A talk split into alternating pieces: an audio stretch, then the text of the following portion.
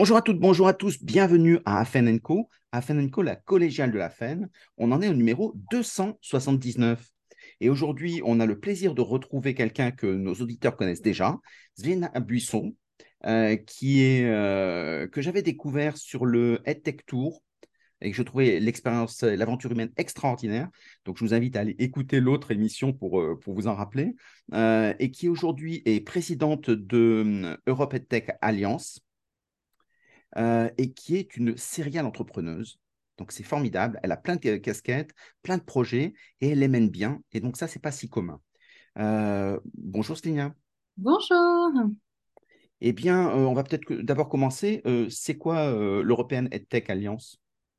Alors, de... Alors, c'est une alliance européenne de toutes les associations EdTech qui existent en Europe. C'est-à-dire que en 2018, j'ai créé EdTech France avec quatre autres entrepreneurs en France et en même temps euh, se, sont lancés EdTech Germany, EdTech Danemark, EdTech Finland, EdTech Norway. Et donc on s'est dit, bah, autant se, rassembler autour d'une même table et avoir une voix commune au niveau euh, de l'Europe, quoi, d'avoir une voix, euh, une voix européenne, parce que du coup, on arrivera bien mieux à aller convaincre, euh, par exemple, la, Commission européenne de nous accorder plus de budget, de faire en sorte qu'il y ait plus d'interopérabilité entre les pays. Donc voilà, on a plein de missions, mais c'est vrai que on est une grande famille européenne de la tech. Bah, très très bien. Et, euh, et donc, est-ce que finalement, est-ce que des particuliers ou des entreprises peuvent adhérer? Non, non, non, pas du tout. Donc c'est une fédération. Les, les, entreprises adhèrent à, leur, euh, à leurs associations nationales. C'est-à-dire qu'en mmh. France, par exemple, vous êtes une start-up, il faut adhérer à EdTech France pour ensuite faire partie de la communauté euh, européenne. Donc, c'est vraiment à travers EdTech France que vous faites partie de la communauté européenne. Parce qu'il y a vraiment des, grosses entreprises euh, en, France qui sont très intéressées par l'interculturel, c'est-à-dire de savoir, parce qu'ils interviennent aussi en Allemagne, et d'être capables d'avoir un organisme qui fait le lien. Donc c'est peut-être un, levier de croissance, comme on dit, euh, pour permettre à des structures qui sont de taille internationale euh, de profiter de cette, de cette dynamique et cette culture. Tout à fait. Et du coup, on ouvre à tous les membres d'EdTech France, typiquement, hein, si on parle de la mm. France, on ouvre euh, tous nos webinaires. On fait des webinaires, un webinaire par mois pour expliquer un petit peu les différents marché qu'il existe en Europe. Donc, euh, euh, tous les mois, on va aller dans un autre pays, on va explorer, par exemple l'Italie, comment on fait pour pénétrer le marché italien, comment il mm. fonctionne, qui aller voir, quels sont les investisseurs locaux, etc., etc. Donc, pour avoir accès à toute cette intelligence de marché, euh, il faut d'abord adhérer, comme je disais, à son association nationale et ensuite, EdTech France vous enverra tous les liens pour accéder au webinaire gratuitement. donc, donc, oui, c'est notre but à l'Alliance européenne, c'est vraiment de de, créer une intelligence européenne pour que des startups puissent voir l'Europe comme un marché euh, et aller, euh, voilà, euh, aller avoir une stratégie internationale pour partir en Allemagne, pour partir en Pologne, etc. Et donc vraiment de les aider à s'internationaliser en Europe et ensuite au-delà de l'Europe, bien sûr, parce qu'on va bientôt avoir des webinaires aussi qui vont expliquer le marché américain, le marché, les marchés asiatiques, le marché indien, etc., etc. Passionnant, vraiment. Euh, donc, euh, n'hésite pas à nous tenir au courant parce que c'est quelque chose d'extraordinaire. Et, la FEN travaille beaucoup sur la francophonie avec, euh, du point de vue des, responsables de formation, mais en, prenant les associations équivalentes. Donc, on est partie prenante si tu nous acceptes parmi les tiens. je citais en disant tu es une serial entrepreneuse. tu, es, tu es fondatrice, je crois, de WAP. Non, alors je ne suis pas fondatrice ah, de WAP. J'avais une erreur.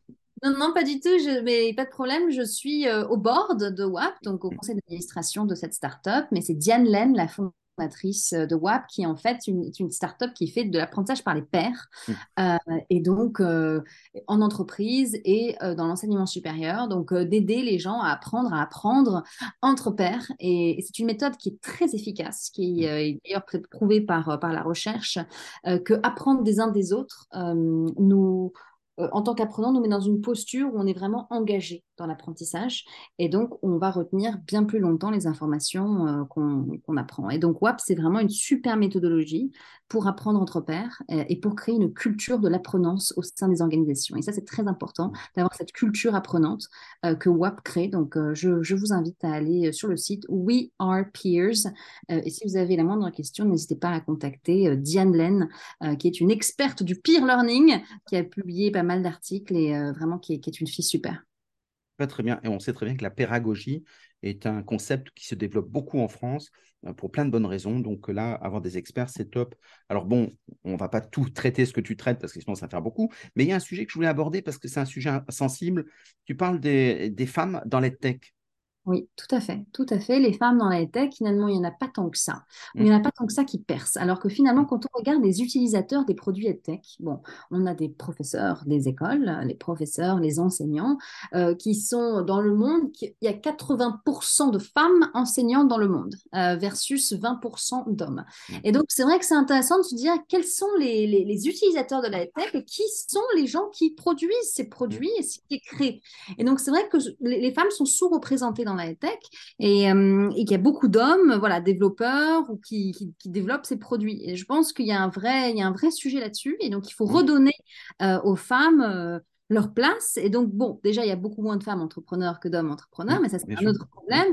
Et donc, moi, en fait, j'identifie toutes les femmes entrepreneurs dans le milieu de, de la tech, du digital learning, et je les rassemble au sein d'une communauté qui s'appelle le Female EdTech Fellowship, qui est un fellowship, euh, donc un programme de six mois, où en fait ces femmes se rencontrent, euh, échangent leurs problématiques, euh, leurs défis, se donnent des conseils, grandissent ensemble, avec aussi l'aide de plein d'experts qu'on invite pour, pour les aider à grandir et faire grandir leurs entreprises. Donc c'est vraiment quelque chose qui me tient à cœur parce que je pense qu'il faut soutenir les femmes qui entreprennent dans ce milieu, parce qu'elles ne sont pas nombreuses.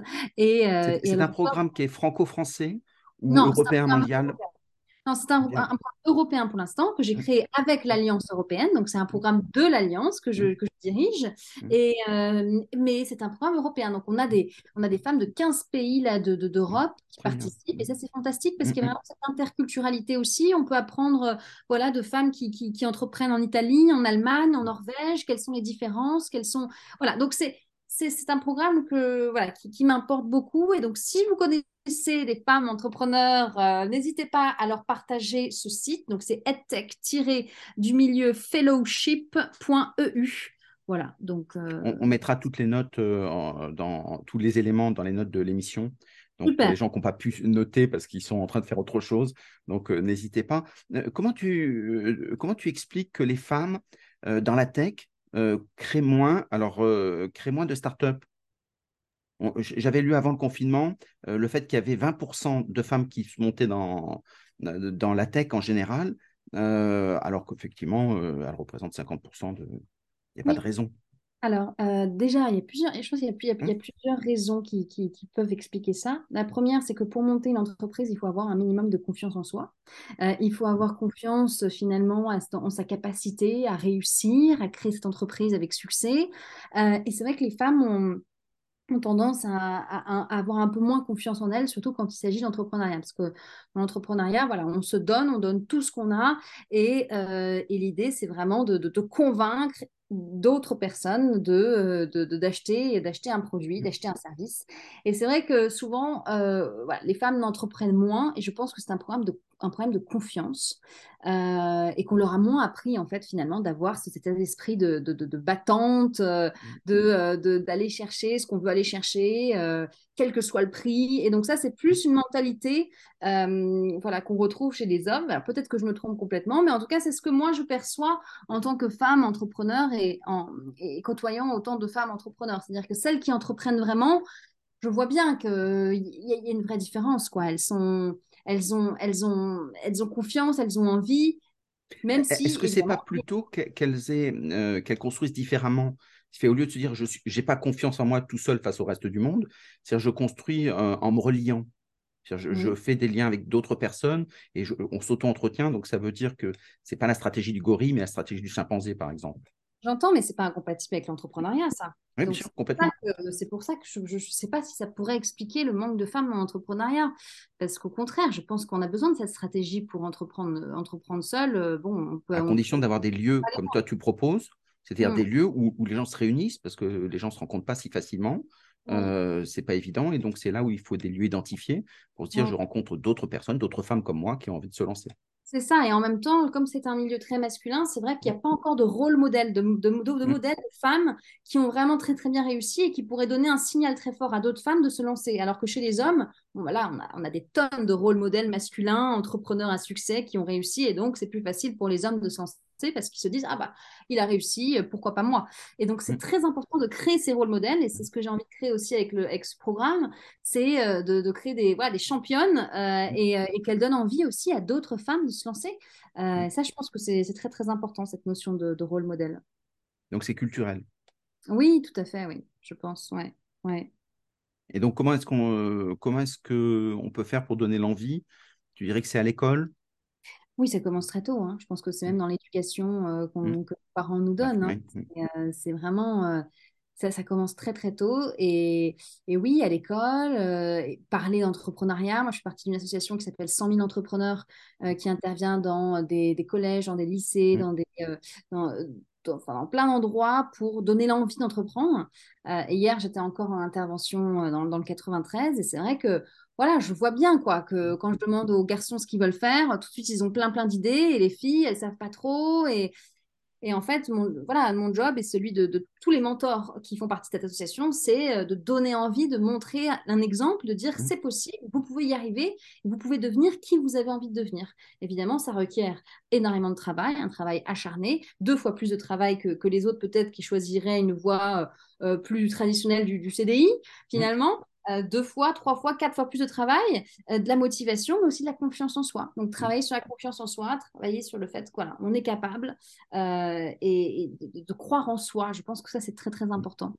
C'est très important pour les institutions comme l'éducation nationale, dans le sens où effectivement, on peut devenir, si c'est le choix, ce qui n'est pas aujourd'hui le cas, mais de, des valeurs qui sont portées par l'éducation nationale, d'être un entrepreneur de sa vie, et donc, ça peut être euh, avec un modèle économique particulier, mais entrepreneur, entreprendre sa vie, c'est la base de la liberté, de l'autonomie, etc. Donc, il y a des belles choses derrière. Donc, bravo euh, pour tout ce que tu fais. Donc, je voulais que les gens te connaissent un peu mieux, euh, pour pas refaire la même émission que précédemment, mais parce que je trouve que c'est passionnant, parce que tu es inspirante dans ce que tu fais.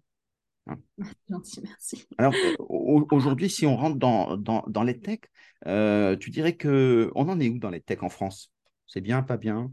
Alors, ça, Alors ça, dépend de quoi on parle, parce que la tech, c'est très large. Mmh. Euh, il y, a, y, a pour moi trois grandes euh, verticales dans la mmh. tech. Il y a la verticale qu'on appelle le K12, qui est la verticale du scolaire mmh. euh, et, enfin, du, et, du, secondaire. Donc, K, c'est kindergarten en anglais, donc du jardin d'enfants, de la maternelle, donc, jusqu'à la terminale. 12e classe, d'accord? Donc K12, ça c'est la première, je dirais la première verticale. Ensuite, il y a l'enseignement supérieur, et ensuite, il y a la formation continue en entreprise euh, ou tout au long de la vie. Voilà. Mmh. Et donc, euh, donc, ça dépend. En France, on est plutôt championne de la troisième catégorie. On vraiment on championne cette troisième catégorie parce qu'on a des, des, très très belles entreprises qui se sont créées sur tout ce qui est enseignement, enfin, pardon, formation entreprise, euh, formation continue. Et donc, on a des champions comme 360 Learning, comme Open Classrooms, etc., qui, qui ont très, très bien réussi.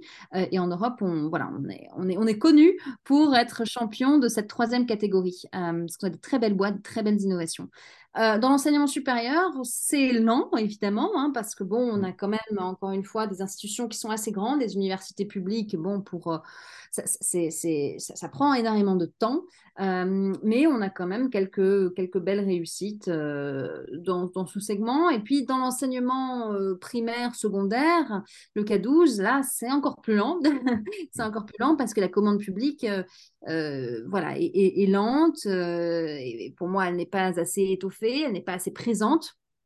Et, euh, donc, euh, et comme c'est une majorité de, du public, c'est compliqué parce que l'utilisateur final n'est pas celui qui achète. Mmh. Et donc, ça, ça c'est un vrai sujet. Et on, parle d'un chèque EdTech qui, qui, qui, euh, qui, qui pourrait être, être rapidement disponible. Pour Alors, un chèque EdTech, ça veut dire quoi? Alors, un chèque EdTech, c'est un chèque qu'on remettrait à des enseignants dans le primaire et dans le secondaire pour leur dire voilà, vous avez un chèque par an à dépenser pour des outils EdTech. Ah à vous de décider dans quel outil vous voulez les, les, les, dépenser, enfin, le dépenser ce chèque, parce que vous, êtes maître de votre propre classe, euh, vous êtes maître de votre pédagogie, donc vous savez ce qui est le mieux pour vos élèves. Donc, on ne va pas au niveau national vous imposer tel ou tel ou tel outil, vous, vous allez décider ce que vous voulez acheter avec ce chèque. Et moi, je trouve que c'est une idée exceptionnelle. Parce que ça remet euh, l'enseignant au cœur, ça lui redonne en fait euh, euh, la, liberté de choisir. Et ça, je pense que c'est très important. plutôt que de faire du one size fits all avec un truc qui doit aller à tout le monde. Ça, je ne pense pas que ça fonctionne. Donc, je suis à fond pour le Check Tech. J'espère que ça sortira un jour. mais, mais voilà. Donc, en fait, en France, on est, on est assez bien. Et ça revient dans les usages. Donc, ça, c'est pratique. Et on part des usages et non pas des appels d'offres, ce qui est un autre ah, concept. Euh, quand, quand, on se dit pourquoi est-ce qu'en France, on n'a pas de licorne?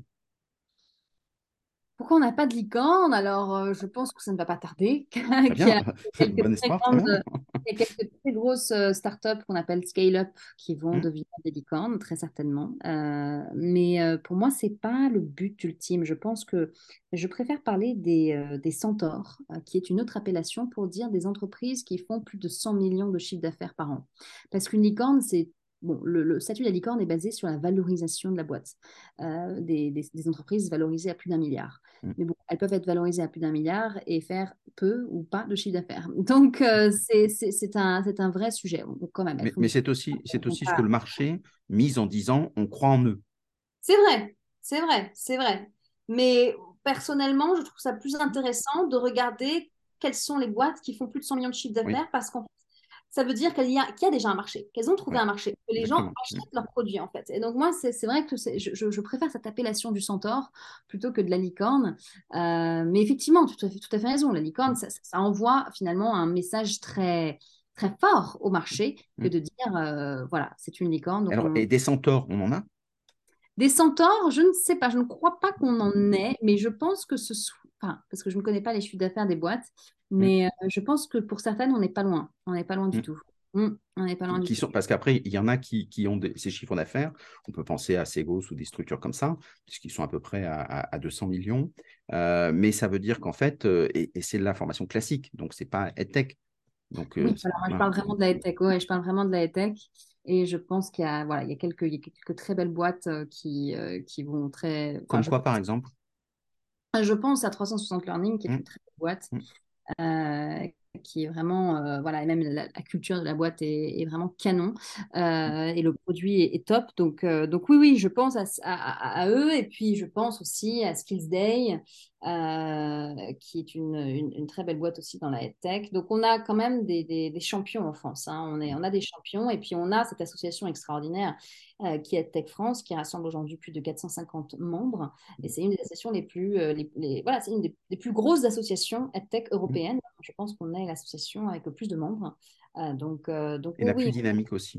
Et la plus dynamique, bien sûr, grâce à Anne-Charlotte Monerel, la directrice générale. Donc, oui, on a quand même beaucoup de chance en Europe d'avoir un écosystème aussi dynamique, quoi, euh, qui est mm. fortement influencé par EdTech France. Euh, donc oui, oui, oui, on est bien quand, on, quand, on, prend le marché de la formation professionnelle, on estime qu'il est, qu'il est évalué à 30 milliards par an.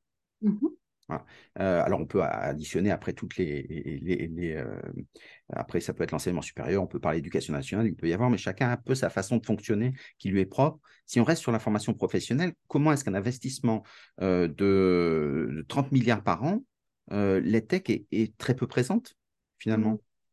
Je pense que ça va changer et je pense que ça change depuis le Covid énormément. Hein. quand on voit le, le, le, taux de formation en présentiel versus euh, ce qui est investi dans, dans du distanciel, euh, bon, je, je, vois très bien que le Covid a fait, a, fait un, a fait une grande différence et va continuer à faire une grande différence. On a gagné 10 ans, à mon avis. Mmh. Euh, donc, c'est sur une pente ascendante, à mon avis. Hein. Cette part, des, des, de, cette, cette, cette, part qui, qui serait reversée à la tech et euh, d'ailleurs, je vais écrire un livre à ce sujet. Hein, euh, c'est mon prochain projet d'écrire un livre sur le, futur de, euh, de, la formation professionnelle et le futur du travail, comment les deux sont liés, on peut construire des entreprises apprenantes euh, plus facilement aujourd'hui grâce à la technologie.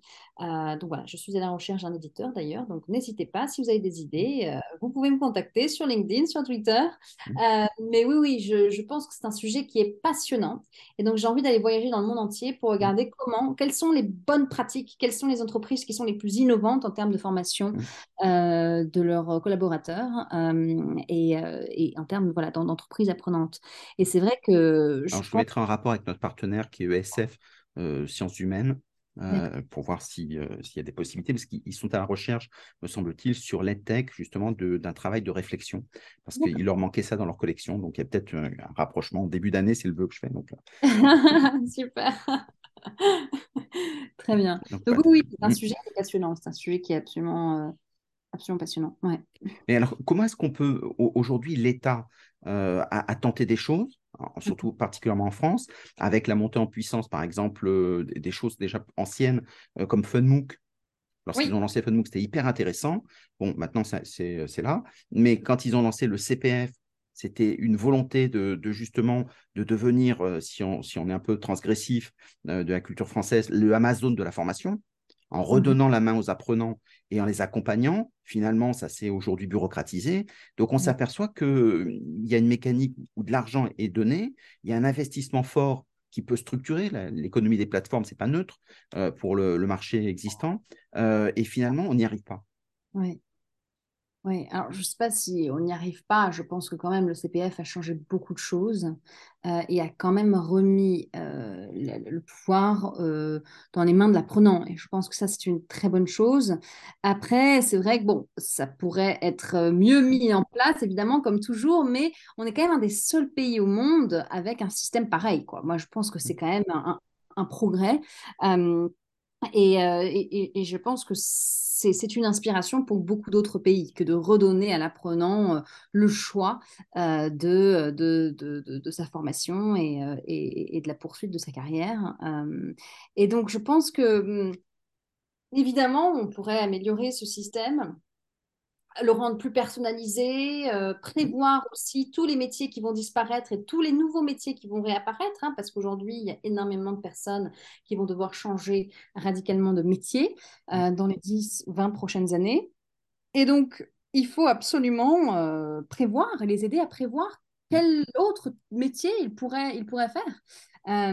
et quand on... Comment est-ce qu'on fait pour prévoir les métiers, vu que les entreprises bah, n'y arrivent pas?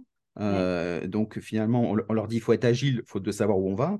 Euh, mais comment est-ce qu'on peut faire quand on est encore plus sur l'État qui a un rôle aussi de mutualisateur, et donc c'est très important, c'est celui qui se fait les, RNCP, des, espaces comme ça. Euh, est-ce que finalement l'État peut le faire dans 5 ans, 10 ans? C'est quoi l'avenir des métiers? Très bonne question. Je pense qu'il faut que soit l'État, soit les entreprises le, fassent absolument. et c'est un travail, je dirais, de enfin, de réflexion sur le futur, euh, d'imagination. Euh, c'est un travail de presque de design fiction, d'imaginer à quoi ressemble le futur de l'industrie automobile et d'imaginer ce futur-là et de se dire bah, quelles sont les compétences dont on aura besoin en fonction des technologies qui seront à notre portée dans 10 ans et de commencer à imaginer là, mais c'est un vrai travail de, de, de, voilà, de, réflexion sur le futur. Et ça, évidemment, il faut que quelqu'un s'en occupe parce que je veux mmh. dire, pour moi, ce serait logique qu'une entreprise fasse ça en interne, mais euh, encore mieux si l'État peut s'en charger euh, pour différentes industries. Mmh. mais mais c'est nécessaire, c'est absolument mmh. nécessaire, parce que sinon, on va se retrouver avec euh, des, des, centaines de milliers de personnes qui vont devoir changer de job et on ne saura pas en quoi les former. Donc, c'est ce qui est le cas aujourd'hui. Oui, absolument. Donc c'est nécessaire, c'est absolument mmh. nécessaire d'avoir ce... De, Cet espace de réflexion, est-ce que tu dirais qu'il faut un, espace de planification ou de régulation, c'est-à-dire euh, d'intervention? Ou alors c'est juste de la réflexion et on laisse le marché euh, gérer?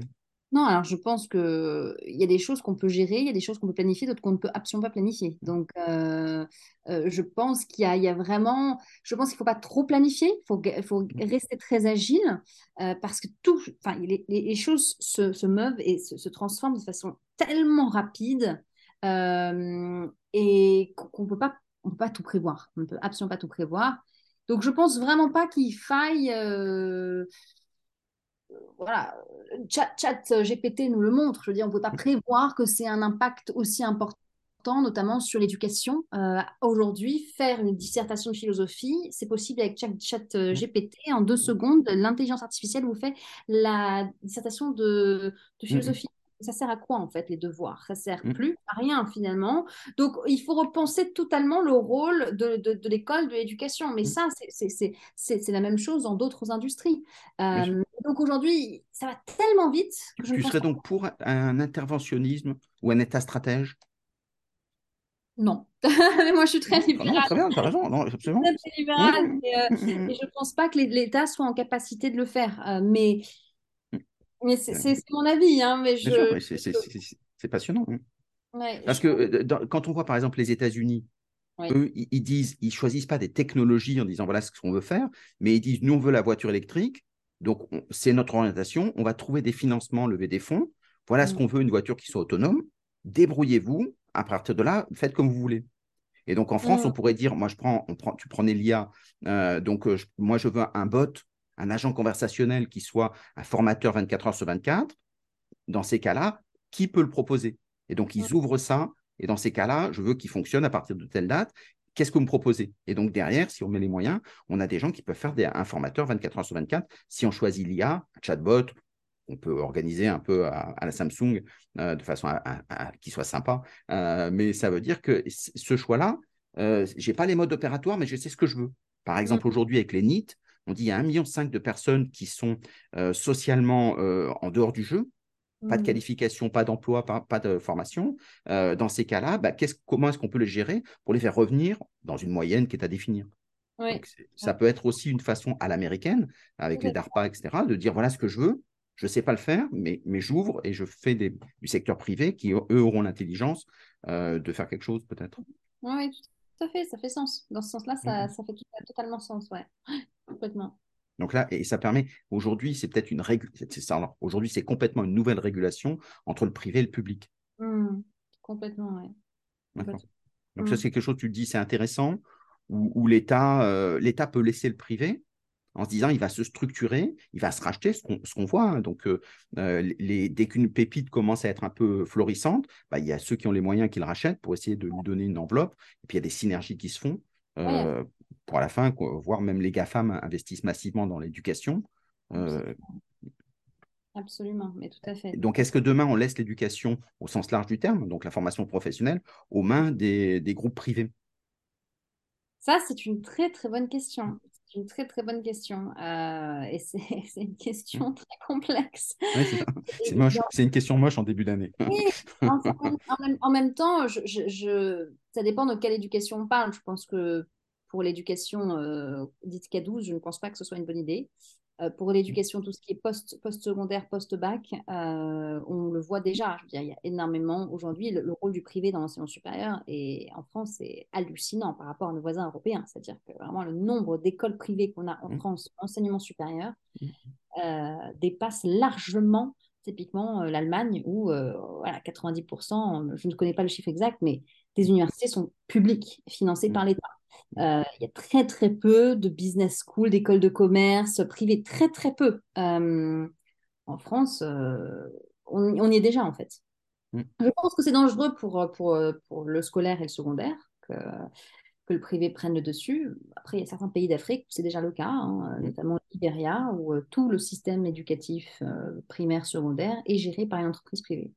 Mm. L'État euh, l'État était tellement dépassé par les événements euh, parce qu'il euh, y a une natalité incroyable, une, une croissance de la population complètement dingue. Il aurait fallu euh, voilà, construire une école par semaine pour, euh, pour gérer cette, voilà, ce, ce boom de natalité qu'ils ont dit, nous, on est dépassé, on ne peut pas. Mm. On n'a pas de sous, on, on- on est incapable. Donc, ils ont mandaté une entreprise privée pour gérer le système éducatif Mm. euh, au Libéria. Donc, c'est, c'est- ça, ça existe dans certains pays où vraiment la situation est critique. Euh, c'est pas notre cas en France, donc je ne pense pas qu'on on en arrive là un jour. Euh, Mais est-ce que ce n'est pas le cas de l'EdTech Parce que l'EdTech, ça propose des, par exemple des produits scalables, quels que Ouais. soient les supports. Ça peut être des communautés après pour rendre vivant un peu des, des matières un peu, un peu mortes. Donc, euh, mais la scalabilité fait que l'EdTech peut être la solution. Euh, on, on donne tous les contenus, on les anime avec de pair à pair, par exemple. Crois que la tech peut être la solution et pourrait remplacer typiquement les profs la salle de classe, l'école. Je ne pense pas, non. Mmh. La- les- Mmh. pour moi, la c'est un fabuleux outil qu'on peut prendre en plus, qui peut être un, un compagnon, le compagnon de l'enseignant, un assistant pour l'enseignant, certains- pour l'assister dans certaines de ses tâches, qu'elles soient administratives ou pédagogiques, mais en rien, l'EdTech ne pourra remplacer l'enseignant, ne pourra remplacer l'école, ne pourra remplacer euh, euh, ce que, ce que crée l'école. hein. Euh, Je veux dire, heureusement qu'on a encore des endroits physiques. euh, non Mmh. digitaux où on peut se rencontrer, apprendre t'en es sûr? Parce que quand on regarde, par exemple, les PISA, les Teams, la Mhm. France, année après année, euh, en Teams, on est avant-dernier sur les mathématiques, dans les classements de l'OCDE. Donc, ça veut dire qu'en fait, finalement, le... ça marche pas, quoi, genre. Ça ne marche pas, c'est-à-dire qu'on a un système qui, qui n'est pas efficace, ça c'est certain, mais pourquoi il n'est pas efficace ce système? Peut-être que nos méthodes pédagogiques ne sont pas les bonnes, peut-être que nos enseignants ne sont pas assez formés, ne sont pas assez valorisés, ne sont pas assez rémunérés. Euh, on a un système qui défaille parce qu'on a un manque d'enseignants euh, criants. Euh, Il y a énormément de problèmes dans notre système qui expliquent pourquoi on est aussi mauvais dans, dans PISA. Euh, mais pour moi, ça n'a rien à voir avec la technologie. Et peut-être que si on utilisait un peu plus des technologies, notamment d'adaptive learning, qui peuvent personnaliser les parcours des, des élèves, euh, peut-être qu'on serait un peu meilleur en maths en utilisant des outils comme ça qui peuvent aider à apprendre des mathématiques différemment, de façon, encore une fois, plus personnalisée. Donc, euh, je pense qu'il y, a tellement de choses qui, qui peuvent expliquer nos mauvais résultats à PISA, mais la technologie, pour moi, ça reste un outil, quoi. C'est pas, pas une solution miracle, certainement pas, Euh, et ça ne pourra pas remplacer euh, le rôle de l'école, euh, le rôle même social, la sociabilité des élèves euh, qu'a l'école et le rôle des professeurs dans l'accompagnement de ces élèves. Ça, c'est certain. En revanche, c'est un super outil pour apprendre. Enfin, il y a des outils vraiment merveilleux pour apprendre à lire, pour apprendre à écrire, pour apprendre à compter. Euh, et ça, on ne les utilise pas parce qu'il n'y a pas de budget, parce que les écoles ne peuvent pas euh, se permettre d'acheter ces outils-là, parce que c'est une commande publique centralisée. Et ça, il faut, il faut, il faut changer ça. Pour moi, il faut décentraliser cette commande publique et le chèque tech pourrait tout à fait réussir à faire ça. Ouais. C'est pour ça que c'est hyper intéressant de redonner la main aux, aux- aux enseignants euh, dans les écoles, parce que derrière, quand on voit le nombre de podcasts apprenants qui sont hyper intéressants pour montrer une culture, le nombre de communautés apprenantes où les gens poussent euh, des messages, des SMS pour euh, travailler sur l'orthographe avec la twitagogie, par exemple, ou des choses comme ça, euh, c'est- passionnant. Tous les supports sont gratuits, sauf qu'effectivement, il y a tout un travail culturel en disant bah, il, il faut que l'enseignant se sente encadré, se sente Mm. stimulé, donc avoir des communautés euh, d'enseignants qui, qui échangent des pratiques, qui, qui se lancent dessus, faire des chaînes YouTube, il y en a qui font des choses extraordinaires. Et derrière, ça peut ouvrir un vrai incubateur, Complètement. euh, l'Institut Cannes, par exemple. Complètement. Et ou alors ce que fait École Humain avec euh, son site Être Prof, êtreprof.fr, qui est un super site gratuit financé par donc cette association euh, École Alors, qu'est-ce qu'il y a Humain. dessus? Je ne connais pas. Alors, c'est un site où les profs peuvent venir se former gratuitement euh, avec des vidéos, avec une communauté de profs, une communauté apprenante aussi. Avec...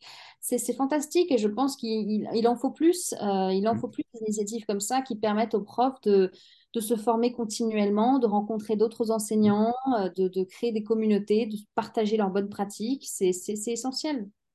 C'est ce qu'on voit aussi à Ludovia, qui, fédère un peu sur l'éducation nationale. Il y, a, une énergie extraordinaire parce que tous les individus sont, sont souvent euh, euh, adorent la tech, adorent les usages, et derrière ils reviennent en disant nous on a une mission. C'est pas de maîtriser euh, des communautés apprenantes, c'est qu'on a bien des objectifs pédagogiques et c'est ça qu'il faut atteindre. Simplement, la pédagogie, c'est de construire des chemins nouveaux. Et si on redonne la main à chacun, que ce soit dans, des écoles, quand on voit par exemple l'enseignement supérieur, euh, beaucoup de personnes, ne- de- d'enseignants, restent sur du présentiel, ce qui est très utile, mais il suffirait de se filmer, ce qui est la naissance des MOOC, pour se dire on a une école qui, même si elle est perdue au, en cœur de la France ou dans un pays euh, lointain, ça peut être le monde entier qui vient dans l'école. Hmm. Mais ça, ça veut dire que ça se travaille pédagogiquement. Hmm. Euh, c'est- ça ne peut pas être une personne qui dit je me lance tout seul. Il y en a qui le font. Ah bien Ils se sûr. filment avec des chaînes YouTube, mais ça veut dire que ce n'est pas pensé socialement. Et donc, Ouais, la, la force de la créativité, c'est peut-être plus ça, non? Ouais, complètement, absolument, Mm. absolument, absolument. C'est c'est- c'est- c'est la, la- communauté, c'est le partage, euh, absolument. C'est euh, ouais, ouais, complètement. Donc, il y a plein de choses à faire. Hmm, hein? ouais. Euh, donc, si toi, tu avais des, des vœux à faire pour l'année qui vient, tu dirais, pour la tech, tu dirais c'est quoi?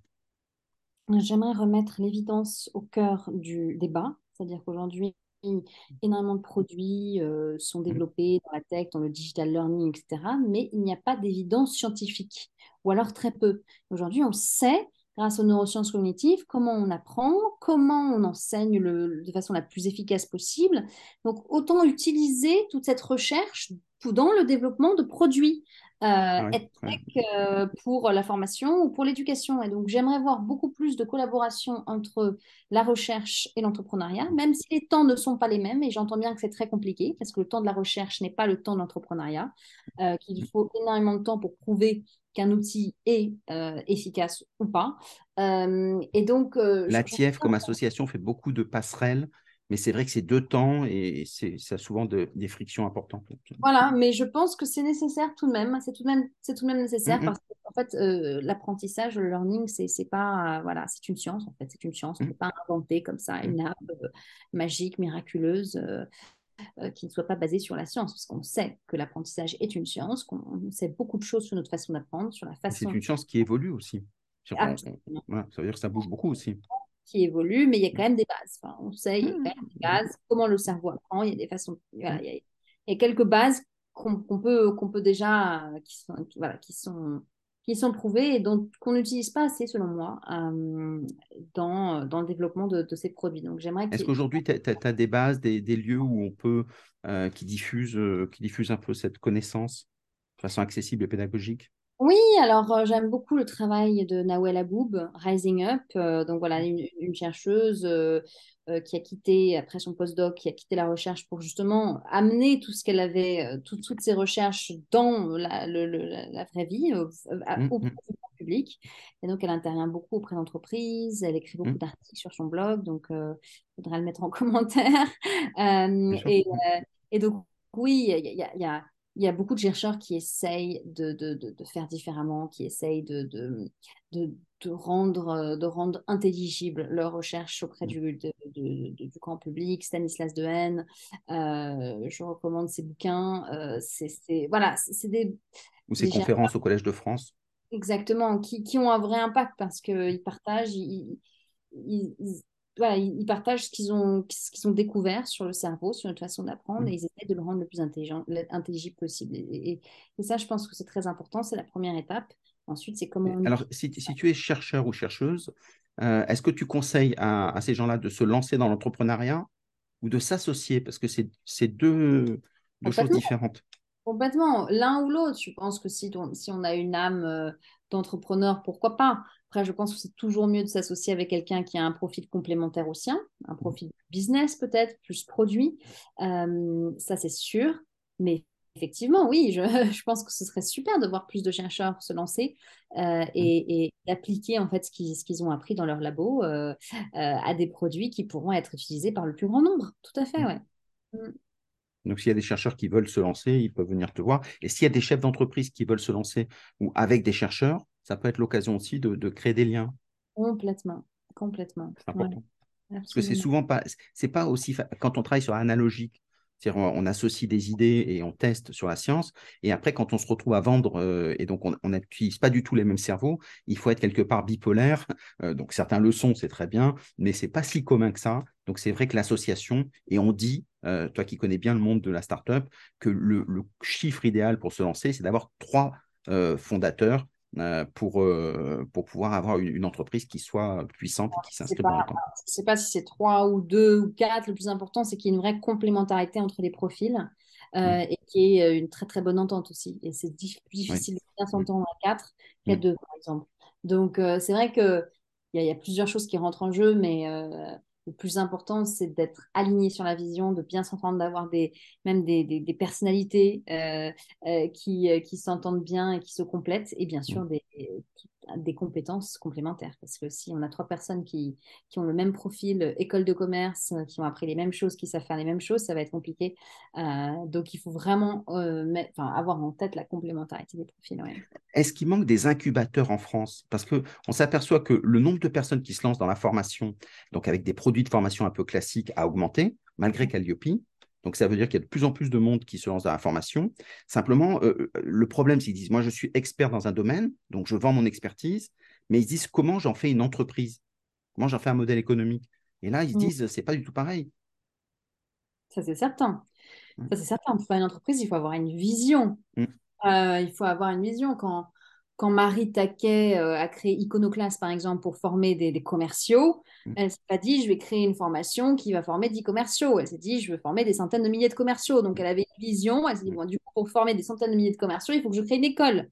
Mm. Il faut que, j'ai une marque forte. Mm. Il faut que euh, j'ai des experts euh, de, qui sont sur le terrain, qui sont des commerciaux dans des startups ou des scale-up françaises, qui viennent enseigner à mes jeunes mm. élèves euh, comment, comment faire.